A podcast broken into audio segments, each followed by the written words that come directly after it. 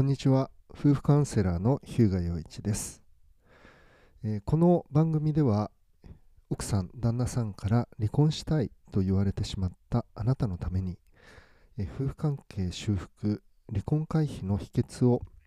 えー、聖書からお話しする、え番組です。お話ししています、え今回のテーマは、え心に余裕がない時、え離婚回避カウンセリングの口コミということでお話をしていきたいと思います。はいえー、この番組の概要欄に、えー、私がご提供している、えー、無料の夫婦関係修復の動画講座の案内が載せてあります。また、カウンセリングなど、え私の、えご提供しているサービスの、え内容がわかる、ウェブサイトの、リンクも載せてありますので、興味のある方はご覧ください。はい。えー、心に余裕がないとき、離婚回避カウンセリングの口コミということなんですが、えー、匿名希望で、えカウンセリングのアンケートに答えてくださった、え男性クライアントさん、30代の男性クライアントさんがおられますので、えその、えカウンセリングのアンケートを、内容を、え、シェアしていきたいと思います。で、最後に、え、私があのご本人が特定できない範囲で、え、私の感想も、えお伝えしたいと思います。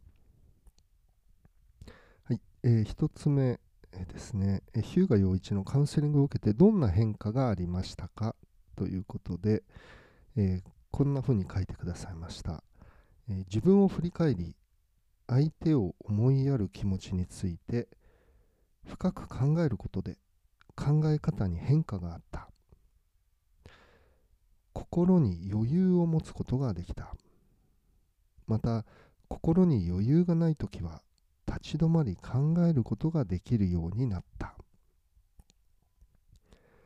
はい、えー、2つ目の質問ですね。カウンセリングの中でもう少しこうしてほしいなと思うところがあれば教えてください。えー、こんな風に書いてくださいました。自ら考え、変えられていくようにする必要があることが前提になるが、カウンセリング以外の時間でやってみた方が良いこと、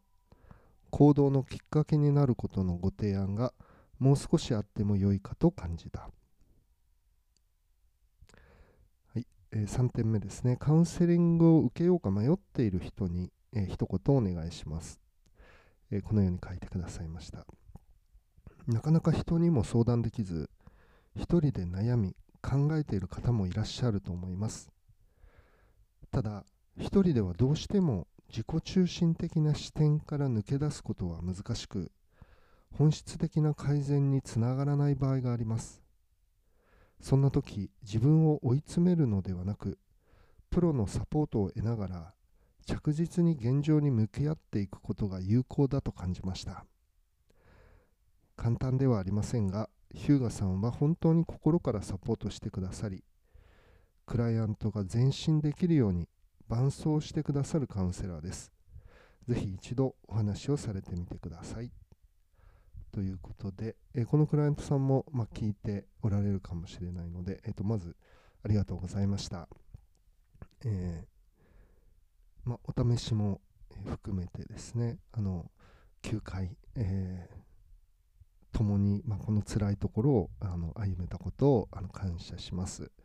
そして、まあ、あの奥様との関係も、ま、だいぶ改善してきているということであの本当に嬉しく思っています。え、で、え、コメントですね。この心に余裕がないときというのが、まあ、離婚回避においては、まあ、パニック状態というか、まあ、別の言い方をすればあの自分を追い詰めてしまうという状態になってしまいやすいんですよね。で、えーまあ、一人では自己中心的な視点から抜け出すことは難しい。まあ、これはどんな人でもそうだと思うんですね。ですので、まあ、カウンセリングをさせていただくこと、まあ、一緒に聖書の言葉を見ることによって、まあ、こんな風にあの心に余裕を持つことができるで余裕がないとやっぱり関係って気づけないんですよね。まあ、そんな風にあになってくださったことあの本当に感謝しています。えー、では今回はここまでにしたいと思います。えー、心に余裕がない時離婚回避カウンセリングの口コミということでお話をしました。はい、えー、この番組の概要欄に、えー、冒頭にもお伝えした通り、えー、離婚回避夫婦関係修復の動画講座無料の動画講座のご案内が載せてあります